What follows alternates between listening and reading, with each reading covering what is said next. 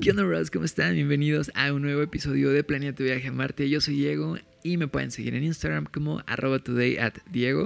Por cierto, bros, también ya por fin tengo un canal en YouTube, se llama Today at Diego, se los recomiendo bastante.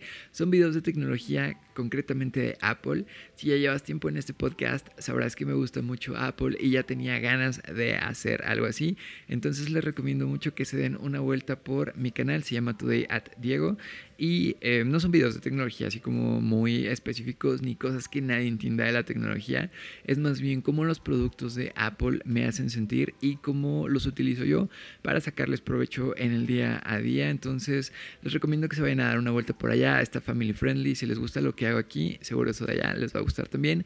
Y bueno, yo sé que es un poquito diferente a lo que estamos acostumbrados a escuchar en Planeta Viaje a Marte, pero a final de cuentas soy yo, tiene mi esencia y bueno, se los recomiendo mucho que se suscriban, que comenten, que le den like, activen la campanita, ya saben todas esas cosas chidas que ustedes hacen y les agradezco bastante por su apoyo. Bros, han sido días muy lluviosos. Aquí en el centro de México ha estado lloviendo todo el día, toda la tarde. Y para mí que me gusta mucho salir a hacer ejercicio al aire libre, correr al aire libre, ya no puedo hacerlo porque habemos personas que solamente tenemos un par de tenis, un par de calcetines y un par de calzones. Entonces lluvia ya, párale tantito, no seas tan manchada con nosotros. Y también han sido días muy fríos. Nos hemos despertado con temperaturas de 5 grados, 4 grados y pues sí está medio difícil. Ya la estamos sufriendo un poquito por aquí con el tema de, del frío y de la lluvia. Pero bueno, bros, vamos a pasar al eh, episodio de hoy, al tema de hoy. Y hace tiempo escuché una frase que me gustó mucho se las quería compartir. Por si no la han escuchado, la frase dice lo mismo que, bueno, como se llama el título del episodio, sé un Fruit Loop en un mundo de Cheerios. Antes de comenzar a analizar esta frase, me gustaría definirles qué son los Fruit Loops y qué son los Cheerios para las personas que no son de México. Bueno, no sé si en otros países se llamen igual. Pero bueno, tanto los Fruit Loops como los Cheerios son cereales y son muy similares. Son unas pequeñas donitas de azúcar. Los Fruit Loops vienen en colores como rojo, rosa, me acuerdo, eh, verde, amarillo creo, mientras que los Cheerios son todos iguales y son todos del mismo color.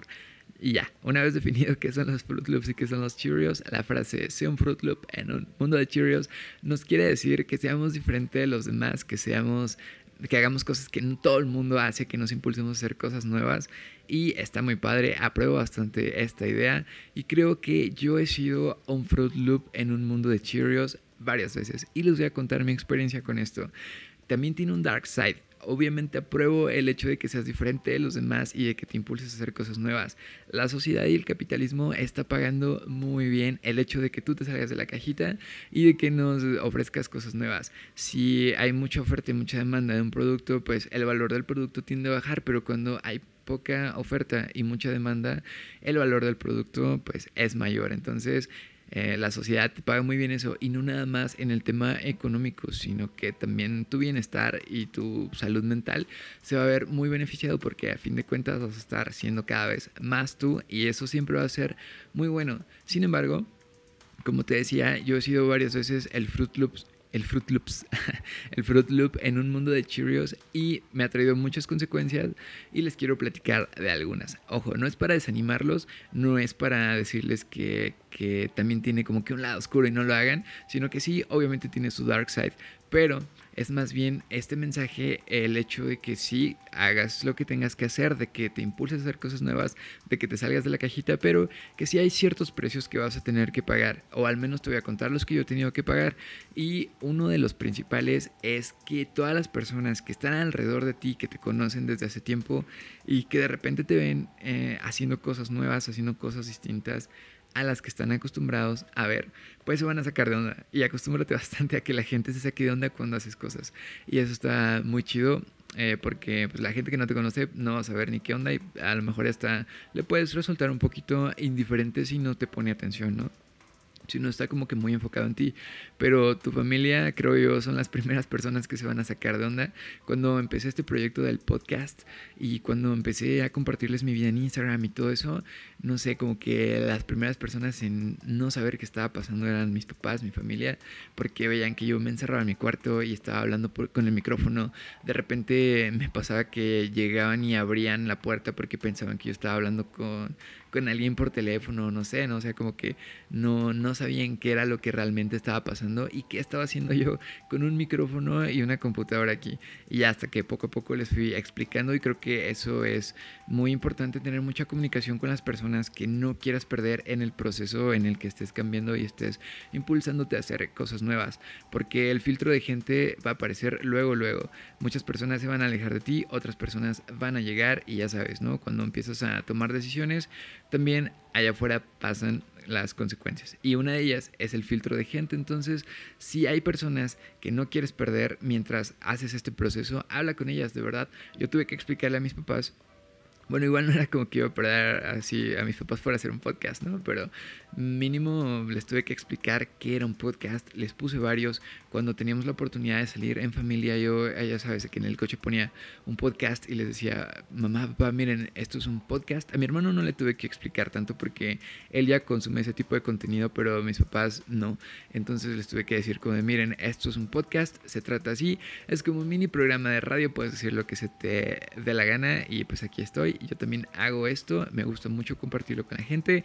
Les expliqué también el porqué de todo esto y ya poco a poco lo fueron entendiendo. Es la fecha, ya saben que si cierro la puerta y que si me encierro aquí, estoy en mi mundo, ya saben qué es lo que estoy haciendo, ya saben que, qué es lo que está pasando dentro, para qué grabo esto, por qué y todo. También me acuerdo que se sacaban de onda cuando sacaba el celular para grabarme las historias de Instagram.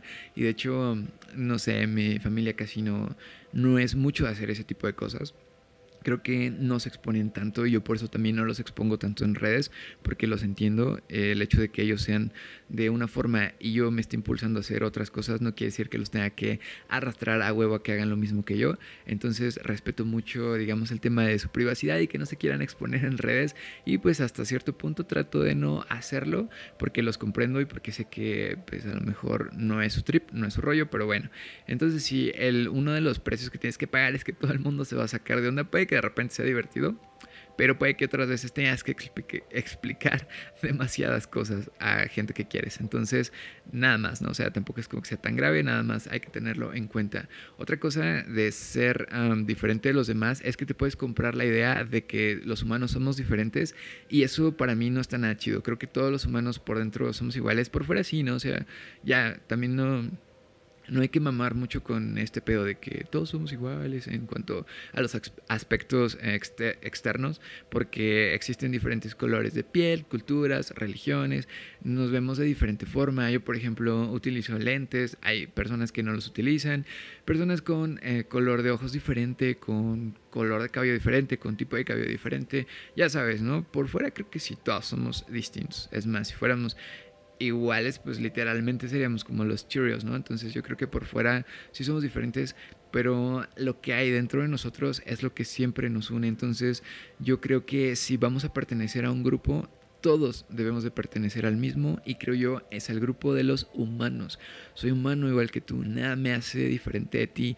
Las actividades que hagas en el día a día, el hecho de que te hayas, entre comillas, salido de la cajita no te va a hacer mejor que nadie y no te va a hacer como tal, pues no lo sé, o sea, puede que tus actividades sean diferentes, pero tú en el interior lo que vales y lo que puedes dar no va a ser diferente del güey que está a tu lado. Todos tenemos luz, todos importamos, no hay gente del montón. He escuchado esta frase, para mí yo no lo veo así.